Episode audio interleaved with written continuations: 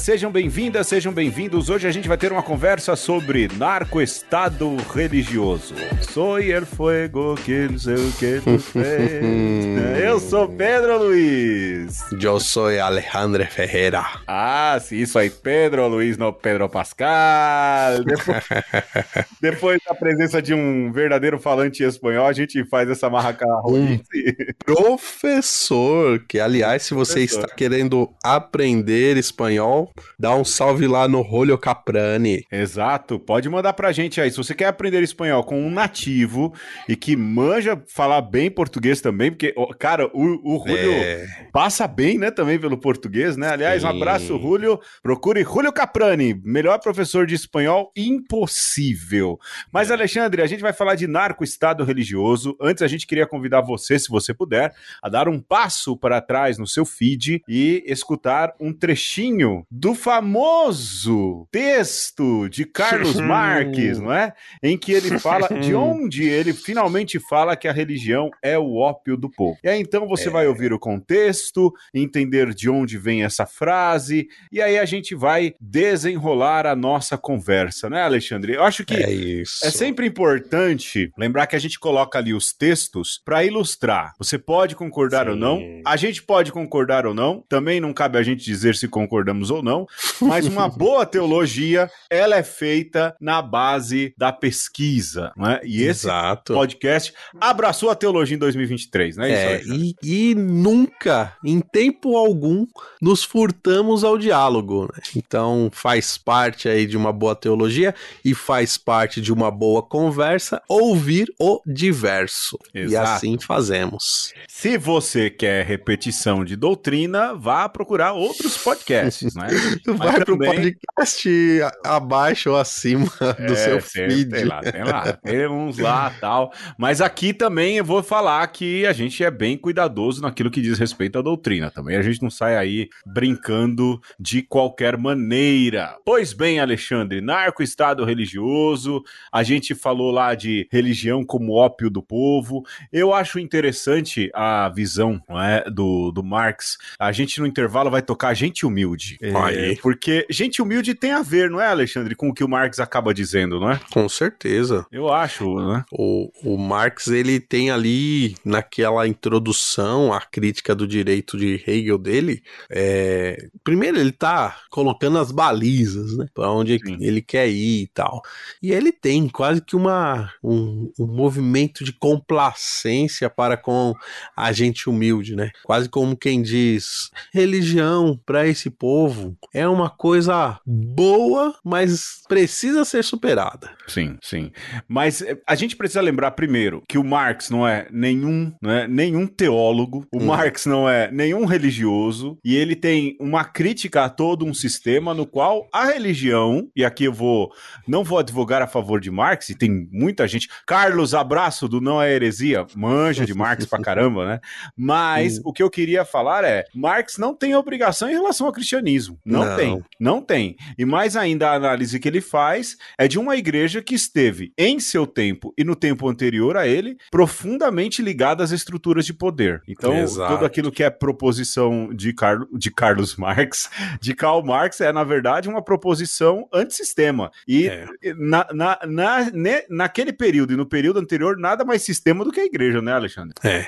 Não deve nada, mas não escapa também da, das influências do cristianismo e até para criticar é, e, e fazer do ponto de vista dele uma crítica necessária, ele tem que se reconhecer como parte de uma sociedade que por muito tempo foi cristã, né? E assim, é muito importante que a gente entenda que do ponto de vista de Karl Marx e de Friedrich Engels, é, a religião está superada, né? Na cabeça deles e, e de tantos outros que, apesar de não serem teólogos, entendem que a teologia já disse o que precisava ser dito e talvez por isso eles não é, sejam teólogos, que acham que já tem um, uma pedra em cima desse assunto e ponto, né? E na cabeça deles, retorna essa ideia, isso já tá dado, já tá posto, olha, religião foi coisa lá do passado e a gente tem que seguir em frente agora sem esse peso, sem esse alicerce, né? E aí, essas são as grandes críticas que se faz é, ao pensamento é, sobre religião dos marxistas, né, e, e, e do próprio Marx. Que... É, um, é um período de pós-iluminismo também, não é, Alexandre? Sim, é, é, é, tudo isso, né? É, é a então... crítica que se faz ao iluminismo, ao, é. ao modernismo, né? Que religião não é alicerce, é, não é andaime, religião é esqueleto. É, pois né? é. Então, pra gente que crê, se você tira o esqueleto, tudo Vai. desmorona, né? Para essa galera alemã dessa mentalidade, é, e aí a gente tem que fazer essa crítica à Europa como um todo, né? Que tá passando por, por isso naquele período, a religião foi um andaime é, suficiente por um tempo, mas que agora precisa ser retirado para que o homem caminhe com as próprias pernas, sem moletas, né, Pedro? Ah, nem fala de sem moletas, porque moletas são as minhas companheiras, cara. Jovem, não rompa o tendão. E jovem, estude história. Quando colocam lá para você esses períodos históricos, eles são deveras importantes, sobretudo se você quer seguir uma, um, um pensamento religioso mais aprumadinho, para não falar em besteira na sua cabeça e mais do que isso, para você pensar com a própria cabeça. E por falar em contexto, Alexandre, há também uhum. um contexto de pensadores aí, né? Sim. Até porque nessa época há uma efervescência muito grande de pensadores, né? Marx é só mais um em meio a um conjunto de pensadores, mas havia uma leva também de pensadores nessa época, né? Para Marx chegar nesse pensamento da religião como ópio do povo e todo esse discurso antissistema, que não é só dele, mais gente construiu, pavimentou essa estrada, não? Sim. A gente não pode esquecer de Feuerbach, que traz a religião como um, uma espécie de é, simulacro daquilo que é a própria visão do, do homem de si mesmo, da sociedade como si mesmo, né? E Feuerbach, por outro lado, é devedor de uma teologia liberal que começa com a hermenêutica de Schleiermacher, né? Que... Quem, Alexandre? Quem? Schleiermacher. Meu Deus do céu, quem é esse? é um alemão lá do século, é, se eu não me engano, 18, é, se não me falha a memória é isso, que Pedro, ele tenta aplicar as metodologias científicas para o objeto Bíblia, né? Hum. E, e é devedor da, da mentalidade, protestante, é, porque desde Lutero que fala é, a, o povo tem que ter a Bíblia na mão e a intuição do Lutero não estava errada, mas a Igreja Católica ou a Igreja Romana sempre teve muita ressalva com isso, porque a Bíblia na mão do povo, é, sem um acompanhamento e sem esse vínculo de comunidade, pode dar muito errado. E esse pensamento de Feuerbach e Marx e Schleiermacher é, prova que essa ressalva não estava de todo errada.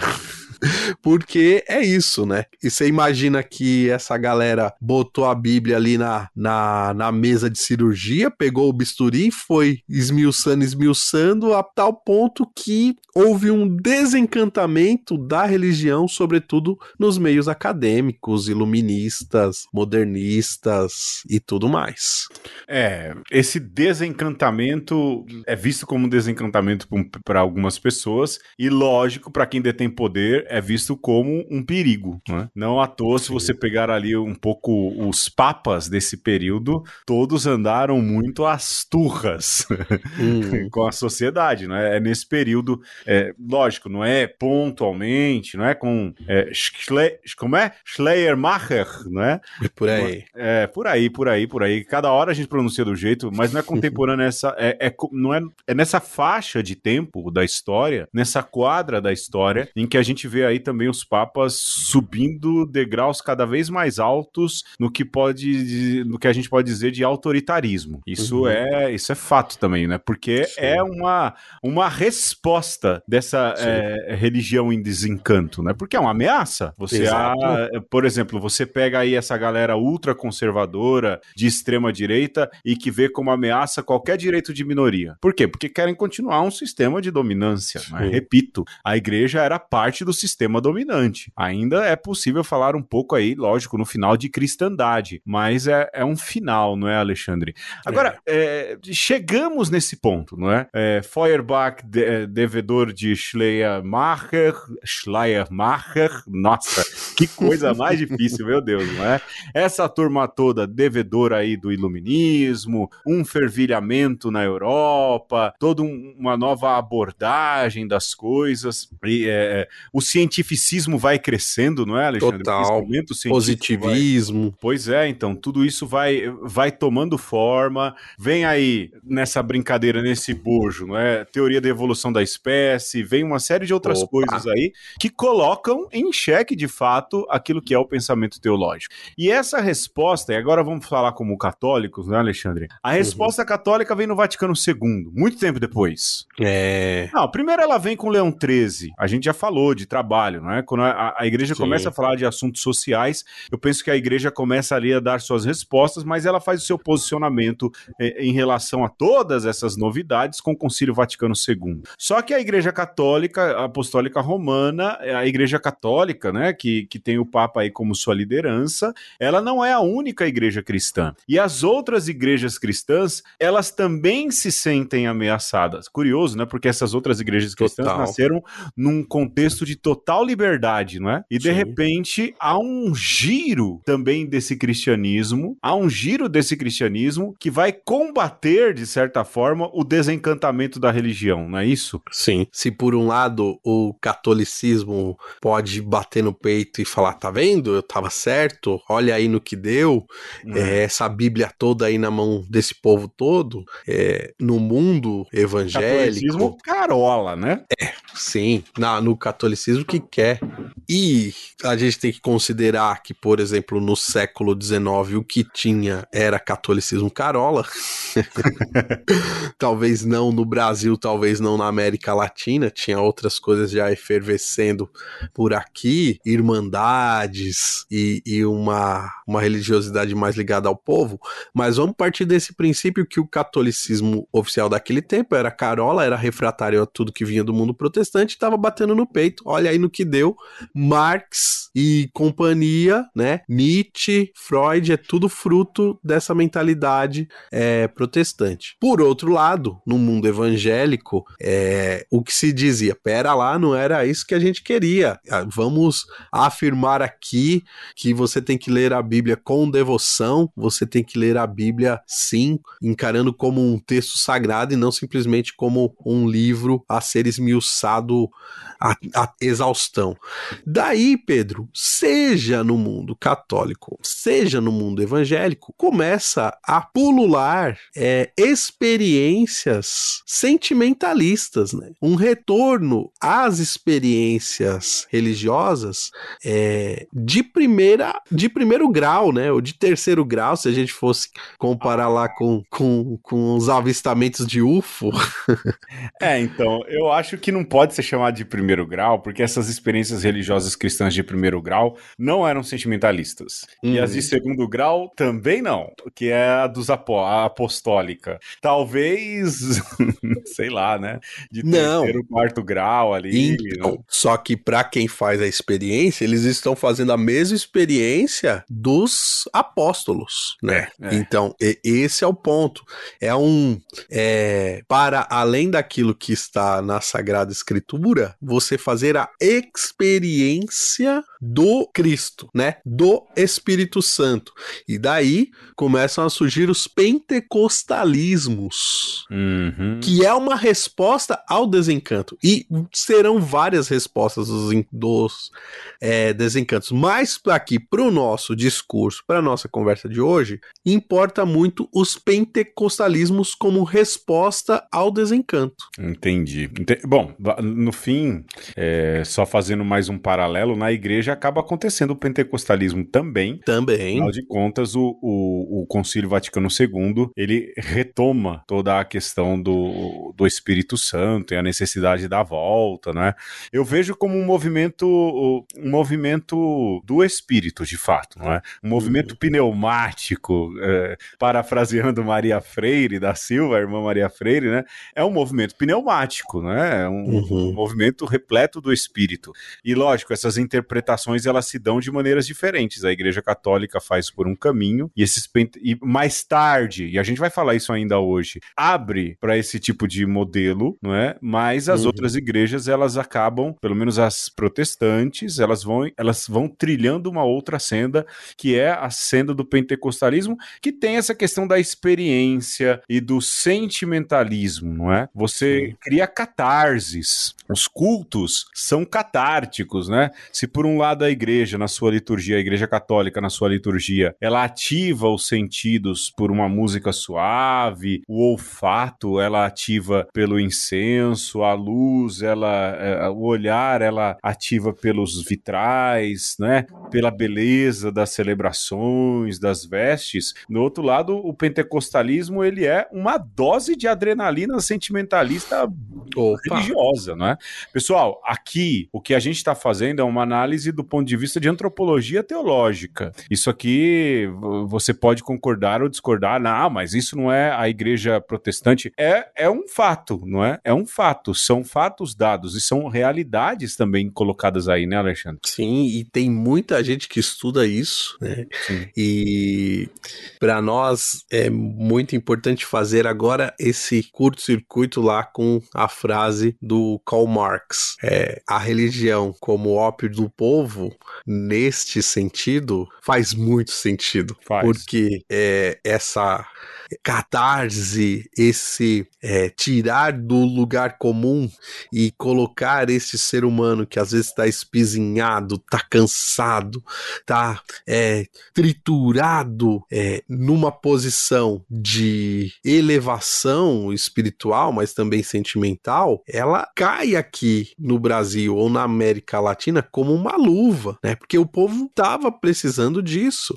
E eu diria ainda, Pedro, que se a religião protestante ou evangélica que tivesse desembarcado no Brasil fosse a de Lutéria e de Calvino pura e simplesmente, né, aos moldes lá do século XVI, provavelmente o povo ia virar as costas e falar, hum, é, não, não, não, quer isso não, é obrigado, né, isso não tem muito, muita diferença aqui do, dos padres que rezam em latim, não, né, é, porque a religião é protestante, crente, evangélica, que chega no Brasil, ela já tem né, na sua é, ali no, no seu DNA muito deste pentecostalismo, tem muito, Pedro, de contato com a própria cultura afro-americana que, que vem dos Estados Unidos e não da Alemanha e não da Suécia nem da Holanda, mas vem já, é, digamos, afro-americanizada. Ah, aí sim. Aí quando bate aqui, né, como bateu, né, como se desenvolveu lá nas plantations com os negros espíritos mental lá na, no sul do, dos Estados Unidos. E então, sim, né? Essas coisas chegam aqui com, com, com muita força e num terreno fértil para esse tipo de experiência, né? E retomando aqui o que o Pedro diz, sem demérito nenhum, sem querer dizer o que é bom, o que é ruim, mas vem como uma resposta e vem como essa experiência que agrega no sentido também de aliviar as dores de quem tá massacrado o tempo inteiro. Sem dúvidas, sem dúvidas. E mais ainda, eu acho que vale a pena, né? Eu agora volto para o cenário católico, que a Igreja Católica Apostólica Romana, aqui em território latino-americano, tenta dar a sua resposta. E nunca vai. E assim, isso é bom. Não pode dar a mesma resposta que tá todo mundo dando. Isso vai virar uma crítica mais lá na frente a, a, a esse pentecostalismo dentro da igreja, não é? Mas a igreja também te, trilhou o seu caminho. Basta você pegar aí todas as nossas. É, todos os programas em que a gente falou de teologias e libertações e aqueles que ajudam a pensar no, neste tipo, não é? De teologia, uhum. teologia da libertação, porque foi um pouco a resposta pós-Vaticano II da Igreja Católica. Uma igreja que olha muito mais para o contexto social, que questiona, é, muito assemelhada também àquilo que é a ação do próprio Jesus Cristo, e enquanto isso, as igrejas protestantes vão trabalhando na questão do, do reencantamento, em o, contraposição ao desencantamento, pelo sentimentalismo. Não à toa, não é? Isso vai fazer com que este movimento, paulatinamente, vá também penetrando dentro da Igreja Católica. Aquilo que é hoje a renovação carismática católica nada mais é, e isso é fato, nada mais é do que uma, uma permissão da Igreja Católica e uma chamada purificação, esse é o termo que a gente pode utilizar, de um jeito pentecostal e neopentecostal de se uhum. cultuar a Jesus Cristo. Tanto que tem um monte de gente que vai só em missa do Padre Marcelo Rossi, pelo Eita. menos, pelo menos vai, não é? Tem Opa. gente que só vai no grupo de oração e não vai numa missa. Tem gente que só participa da comunidade de vida, não trabalha nenhuma pastoral, que é, Justamente. por excelência, o lugar no qual a igreja deve acontecer, é na vida paroquial, é na vida pastoral. Ou seja, de certa maneira, lógico, eu posso estar falando uma besteira, é, porque pode ser que de quatro anos para cá as coisas tenham mudado. Né? pode ser, né, Alexandre? A gente se dá o benefício da dúvida, não é? Mas Exato. é um fato, não é? Todo esse movimento que depois entrou dentro da Igreja Católica, não é? é em que não é que entrou, foi permitido. Ah, a gente quer fazer um grupo de oração, beleza. Ah, a gente Sim. quer rezar em línguas como rezam os pentecostais, beleza. Ah, a gente quer fazer cura, libertação, encosta, a pessoa cai, incorpora o capeta, a gente exorciza, igual as igrejas pentecostais. Beleza, não tinha isso aí, mas olha, saudade do Padre é. Morte, né? Saudade é. do Padre Morte, né? Que era exorcista de fato, né? Porque uhum. agora todo mundo é exorcista, ou seja, a é. gente emula esse comportamento pentecostal dentro das comunidades, que hoje são a principal força aí de arrebanhamento e de evangelização. Como isso vai ser resolvido? Não pergunte a mim, pergunte ao Papa. Aliás, melhoras ao Santo Padre, né? Que está aí é. É, passando por um momento delicado de saúde. Mas isso é fato, né, Alexandre? É. Esses caminhos, de repente, convergiram, e aqui eu vou falar bem real, assim. Eu tenho o meu trabalho de conclusão de curso de marketing e eu faço uma análise. Deve estar tá ruim o texto, hoje em dia eu me arrependeria de ler, mas exatamente isso. De um ponto de vista mercadológico, Aí... a renovação carismática é a estratégia que a Igreja Católica no Brasil encontrou para controlar a perda de clientes. É, Não falo mais nada. É, é, é isso, né? Assim, você sobrevive do jeito que dá e ao mesmo tempo, quem é que sobrevive numa aridez total, né? O Karl Marx parece nos chamar isso, olha, né? Mas não só ele, se a gente pensar também no, no Nietzsche, né? É um, um, um chamado, olha, você tem que estar tá com olhos abertos aqui, ó, despertos, né? Para aquilo que a gente precisa fazer. A realidade ela é, é inescapável e você tem que encará-la feia do jeito que ela é, né? Sem meias medidas. E seja os pentecostalismos seja a própria teologia da libertação, é quase que um, um dizer não, pera lá, não é assim também, né? Que, porque ninguém aguenta isso. Só que o reencantamento que a teologia da libertação propõe é um reencantamento é, integral, uhum. inclusive da feiura, né? Que uhum. quem, quem olha a feiura, mas consegue enxergar a esperança e na vontade de transformação daquilo que não tá bom, segue em frente né? E é a crítica que se faz, inclusive, desde a América Latina aos marxistas europeus, é de dizer, não, a gente não vai aceitar, né? A gente não vai aceitar que, que nos roubem nem a esperança e nem a beleza e nem a festa. A gente quer, quer tudo, mas também não quer abrir mão daquilo que é, que é nosso, que sempre foi nosso né? Então, é, é, é isso que está em pauta, né? Uhum. É, é esse que é o jogo aqui. Né? Como é que a gente faz a crítica sem ser alienado? Como é que a gente dá um pega no ópio, sem ficar mas, doidão. mas sem ficar doidão, sem perder a linha, entendeu? Como é que você dá o trago no vinho, mas não fica com a cabeça na guia? Boa, boa. Alexandre, vamos perder uma graninha e a gente já volta falando de Estado missionário e projeto político pentecostal. Bora lá.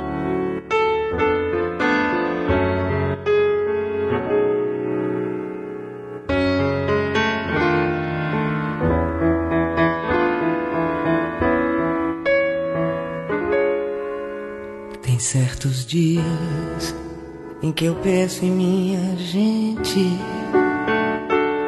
e sinto assim todo o meu peito se apertar, porque parece que acontece de repente, como um desejo de eu viver sem me notar, igual a como quando eu passo no subúrbio. Eu muito bem, vindo de trem de algum lugar. E aí me dá uma inveja dessa gente que vai em frente sem nem ter com que contar.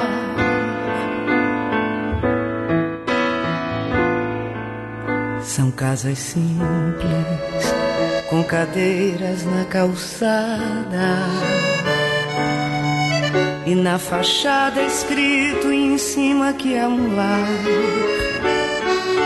Pela varanda, flores tristes e baldias, como alegria que não tem onde encostar. E aí me dá uma tristeza no meu peito, feito um despeito de eu não ter como lutar.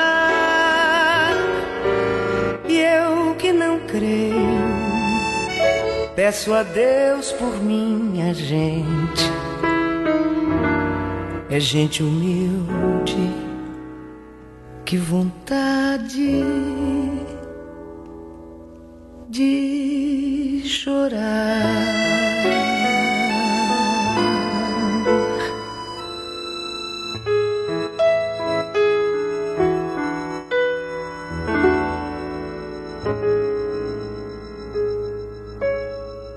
episódio de hoje nós estamos falando de um projeto político que é praticamente um narco-estado religioso. E a gente está brincando aqui com um narco-estado para dizer que sim, né? Existe uma religião aí que oferece um narcótico pesado, né? E isso não é de maneira nenhuma algo colateral, é algo muito bem pensado ali, né? E o Pedro já falava das estratégias de mercado, e se você tem uma, um mercado e tem uma estratégia de marketing, você tem que ter um produto. Sim. E, sim. e, e aí é que tá o ponto. Que produto ah, é esse? É, então, cara, eu nunca tinha pensado nesse sentido, né? Que produto é esse? Porque, a priori, o produto é Jesus Cristo. Hum. Hum? E tudo aquilo que tem a oferecer Jesus, não é? E, sobretudo, hum. onde você bebe Jesus? No Evangelho. É.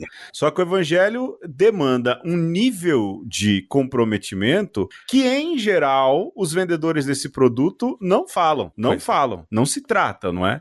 Esse é um problema também. Cara, eu não, não tinha me atentado a isso, viu, Alexandre? Mas é. vamos lá. Projeto político, Alexandre. Sim. Então, quando a gente. eu deixei. É silêncio vai ficar. Não, é, vamos lá, vamos encarar o bicho de frente. Sim. Quando a gente pensa aí, né, que num determinado momento da nossa história, né, e, e aí a gente não faz aqui a, a, aproximação disso pela via religiosa, a gente tem que lidar com uma expressão que um belo dia cunharam e a gente olhou e falou, vixe, é verdade, que existia uma tal bancada da Bíblia, né, que depois se amalgamou com outras duas, formando a bancada da Bíblia, do boi e da bala. Sim. Mas vamos aqui pensar nesse projeto político a partir dessa expressão bancada da Bíblia. Ou seja, um belo dia a gente percebeu, Pedro, que nas câmaras dos deputados, né, mas também dos vereadores, a gente tinha uma expressão de uma parte da população que é, defendia certos interesses, porque no fim a bancada serve para isso, para defender o interesse é, de uma porção ali é, do povo. Só que essa tal dessa bancada não defende o interesse do povo da Bíblia. Aí é que é o pulo do gato. Defende o interesse dos mercadores do produto que eles colocam lá no rótulo, Bíblia, né? Ou religião, ou Jesus. O rótulo é esse. O ponto é que se o rótulo tá lá, né, escrito isso, a gente tem que pensar até que ponto que de fato isso tá dentro do, da embalagem. É, é isso que falava, não é? Você coloca Jesus, o nome de Jesus em tudo, e tudo que menos se fala é de Jesus, mas essa discussão a gente já vem batendo aí faz tempo, não é, Alexandre? O fato é uhum. que hoje a gente vive uma realidade em que essas bancadas, elas demonstram muito claramente o seu projeto político.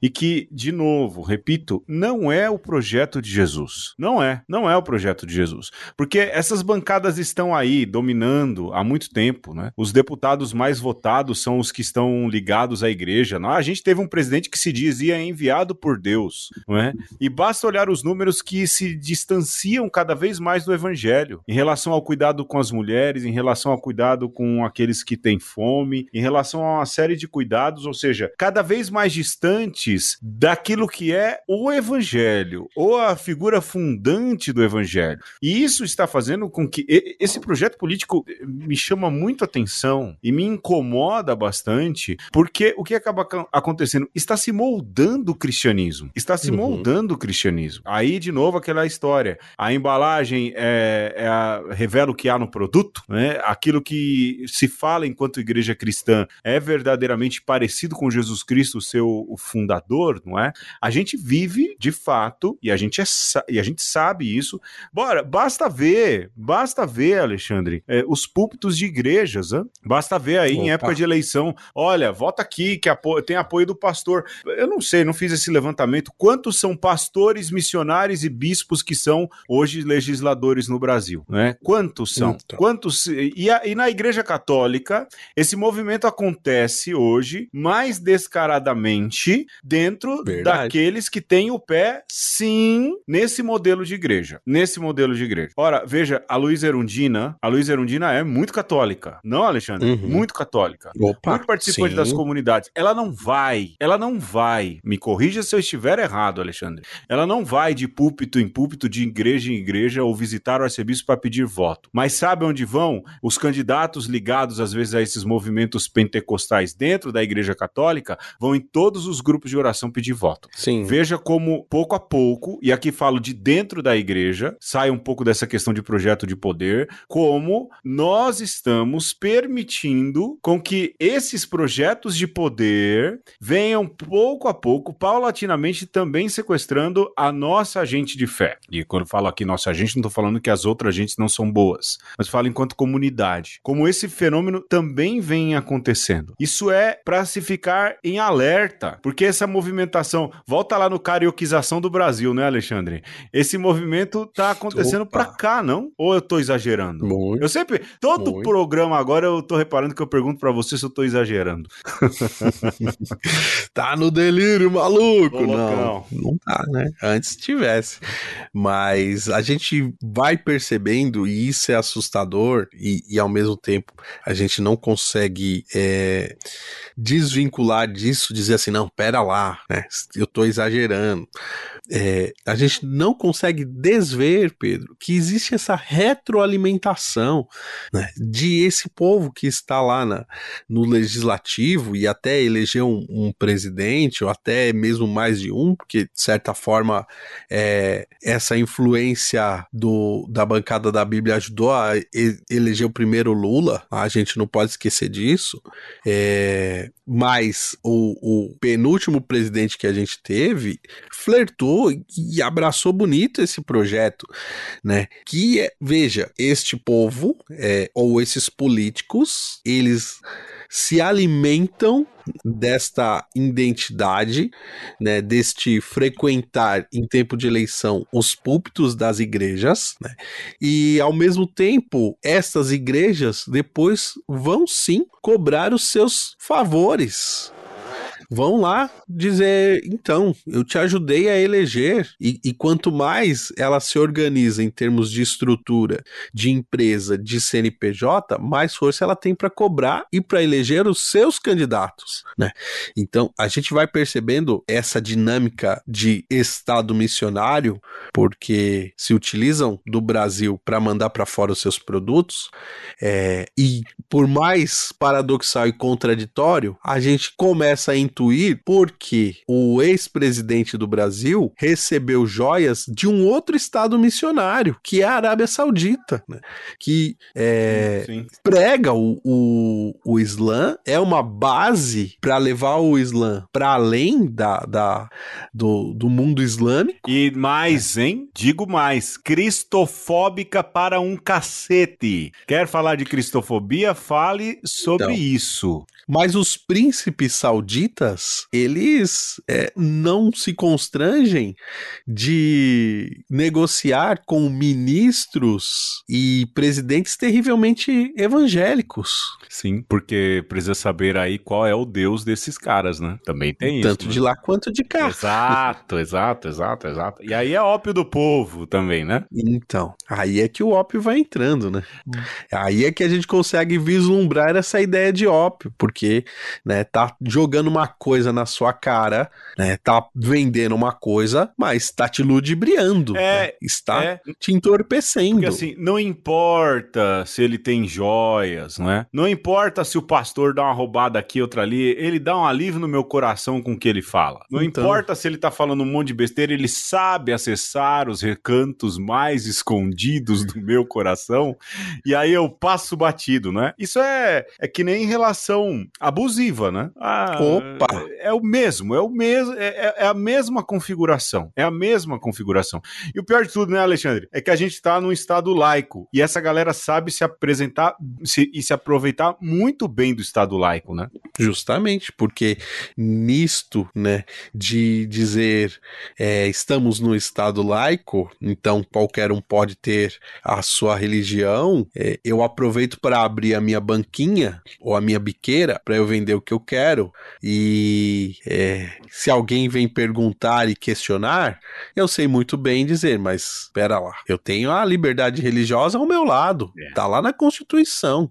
Mas não é para isso que serve a liberdade religiosa. Não é para alienar as pessoas, não é para fazer com que as pessoas fiquem debaixo do jugo de um senhor feudal, alá, Estado Islâmico. Mas aí vão questionar, se você falar em alienação, vão dizer, mas quem disse que eu tô alienando? Hum. Não é? Quem, eh, nesse discurso de liberdade, isso vira licenciosidade para roubar, para roubar. Que a gente mais vê aí, não é? Nesses projetos que são projetos de enriquecimento de outrem, É dizer, dê mais dinheiro. Ora, pede, pede demissão do lugar onde você trabalha, pega o seguro-desemprego e coloca todo aqui nos pés de Deus. Quem é o Deus, não é? Ou seja, a, a liberdade vira licenciosidade. Isso é grave, né, cara? Porque. Sim. Oi. Na, na metáfora aí do relacionamento abusivo, é aquela pessoa no relacionamento que, quando fala, mas você deixa a outra pessoa bater em você?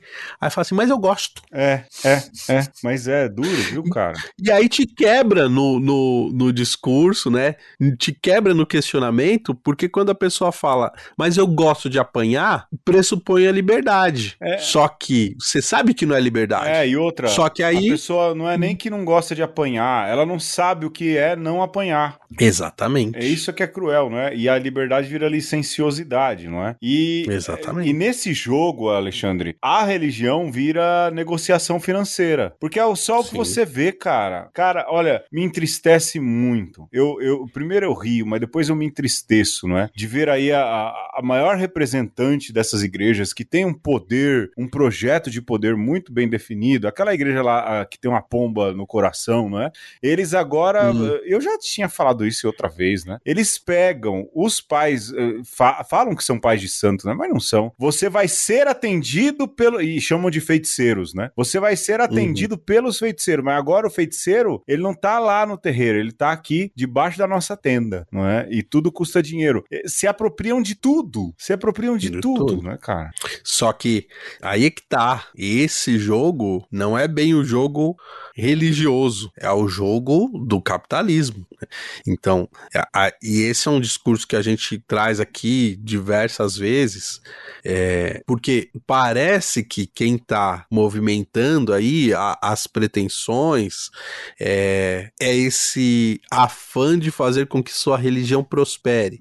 O que quem é religioso praticamente diria: Poxa, então tá valendo, porque eu também quero que a minha religião prospere, sobretudo para quem tem uma, uma religião que admite e que preza por conversões de outras pessoas. Uhum. Só que né, o jogo que esse povo tá jogando é o jogo do banco, é o jogo do capitalismo. Sim. Né? Porque é, o que está sendo mercantilizado é ou melhor, o que está sendo angariado não é a fé e nem os fiéis, é o dinheiro, é o tempo inteiro. Então, é, quando a gente pega aí o, o, negócio travestido de religião, a gente vai perceber que quem banca a religião bancária é o capitalismo. Hum. A dinâmica por trás disso tudo é o capitalismo, né? Que mercantiliza de tudo, né? Até Jesus eles mercantilizam.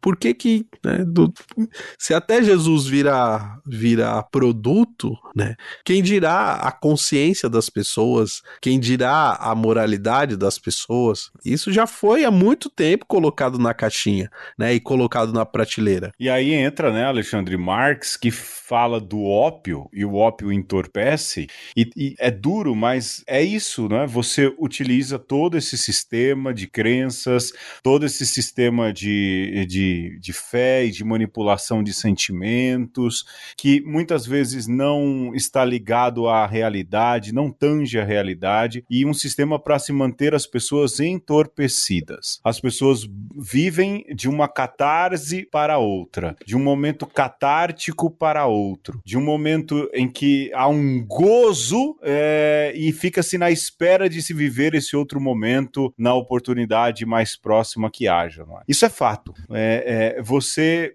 e, e, dentro dessa jogada você vê um aí especificamente o Brasil, né? Você vê um Brasil que está entorpecido sob o efeito desse ópio, não é? é incapaz de às vezes tomar rédeas da própria vida e mais do que isso, deixando ou matando pouco a pouco nossas características enquanto nação, não é? Porque aí você critica tudo também, não é? Porque nada que, que entre nesse no moralismo dessa turma presta, nada que entre naquilo que é a classificação do que é bom ou o que é ruim dessa turma presta. Tudo vira demônio, tudo vira diabo, tudo vira coisa a ser combatida.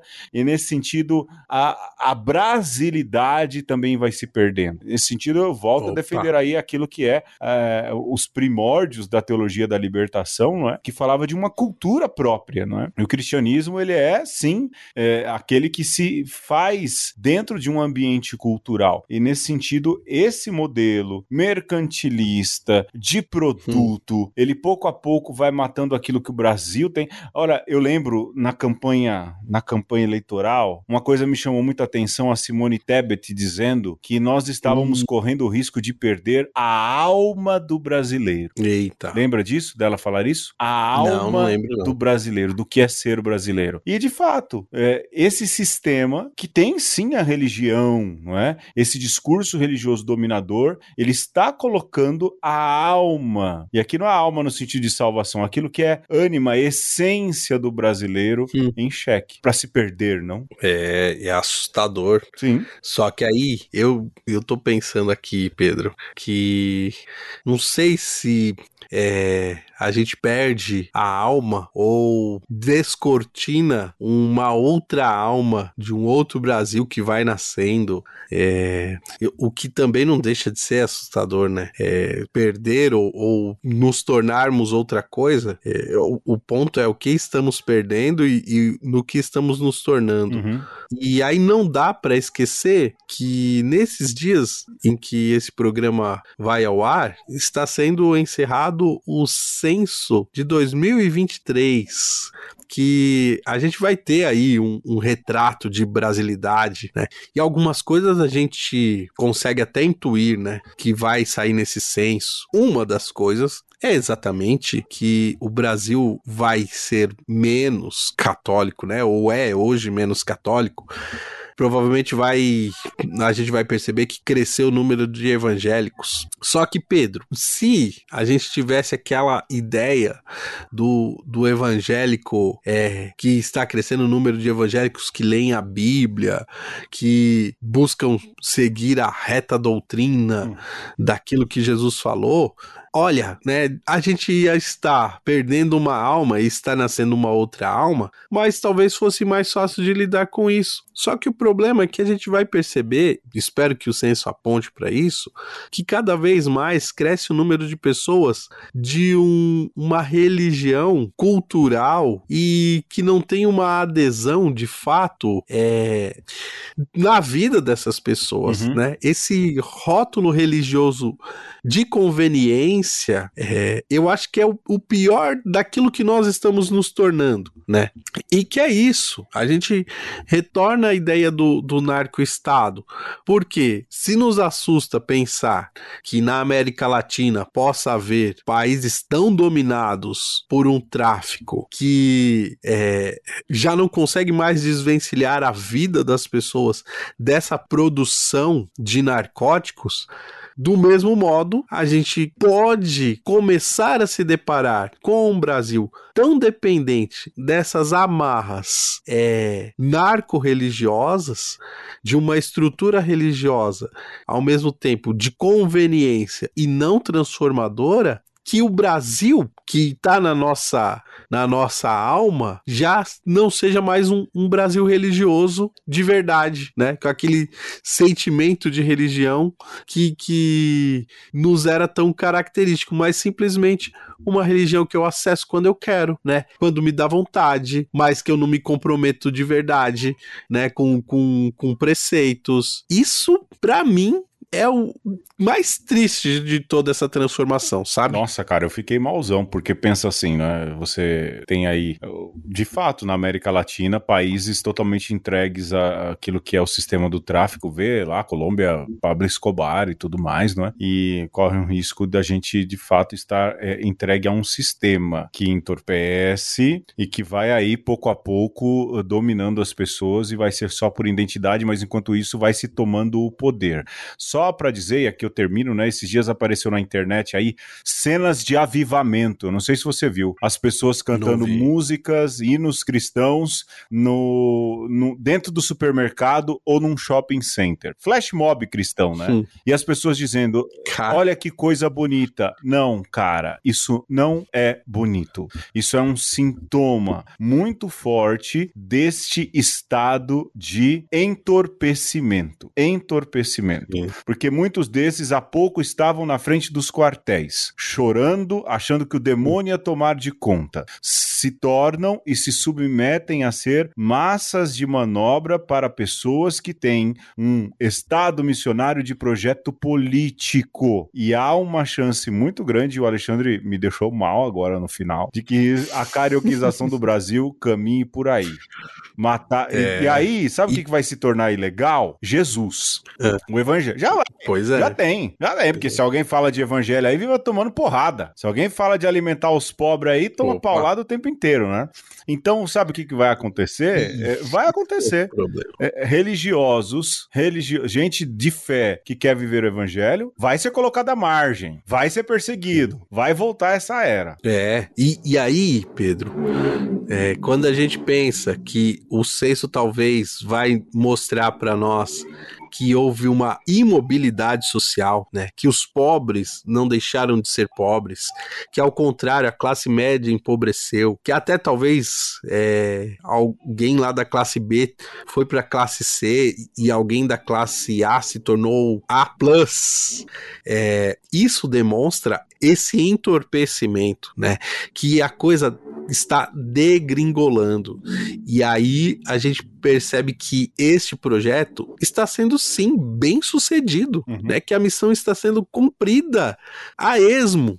E, cara, a gente não pode, não pode se conformar, a gente não pode tolerar né, esse tipo de coisa. Então, é, diante dessas é, realidades que se apresentam para nós, a gente não tem alternativa, né? Então a, a, gente tem que de fato romper com, com essa religião opiácea, né? A gente tem que criticar a religião de dentro, de fora, da esquerda, da direita. A gente não pode se conformar, né? E, e tem que de alguma maneira tentar matar esse Deus que está sendo traficado aí, que não é o Deus verdadeiro. E esse que é o ponto. Esse que é o ponto. Alexandre, acho que deu, né? Porque senão vou terminar mais mal ainda, hein? Mas dê aí, Pedro, uma sugestão de como é que a gente mata esse Deus traficado. Esse aí, com o evangelho sempre, né? Opa! Aliás, não é, isso. Não, não, não, é nem matar, não é, Alexandre? É fogo, cara, porque é uma linguagem muito belicosa, né? Muito belicosa, né? é... né? É, como, como faz para resolver isso? Eu acho que, ultimamente, a minha resposta vem... Juro, cara, a minha resposta vem sendo sempre essa. Lê o evangelho, lê, lê o evangelho. Pega o evangelho e lê com atenção, com carinho, que, ai, cara, olha, é difícil, viu? Piedade. Foi, com piedade, com, com, humildade, não é? Mas mergulhar ali nas coisas. Olha, a gente tem né, uma vantagem no Brasil. Toda tradução de Bíblia do Brasil é boa, cara. Né? Tem introduções tão legais, tem mapas e tudo. Às vezes, sei lá, né? Eu, eu me chateio com religião de trecho, sabe? Trecho de livro. Eita. Trecho de livro, trecho de coisa. É... Se eu posso dar um conselho para qualquer pessoa hoje é pega o evangelho aí e lê. Gasta um tempo e lê. E vale a pena. Você vai vibrar muito mais com Jesus Cristo, eu te garanto isso. Ah, Alexandre, um beijo, viu? Você quer falar mais alguma coisa? Não, só queria transmitir para você aí, para os nossos ouvintes, um abraço. É, não se sinta mal demais, só o suficiente para não ficar entorpecido. Exato, exato. Alimenta essa revolta aí por uma coisa melhor, um aperto de mão. Tchau, tchau.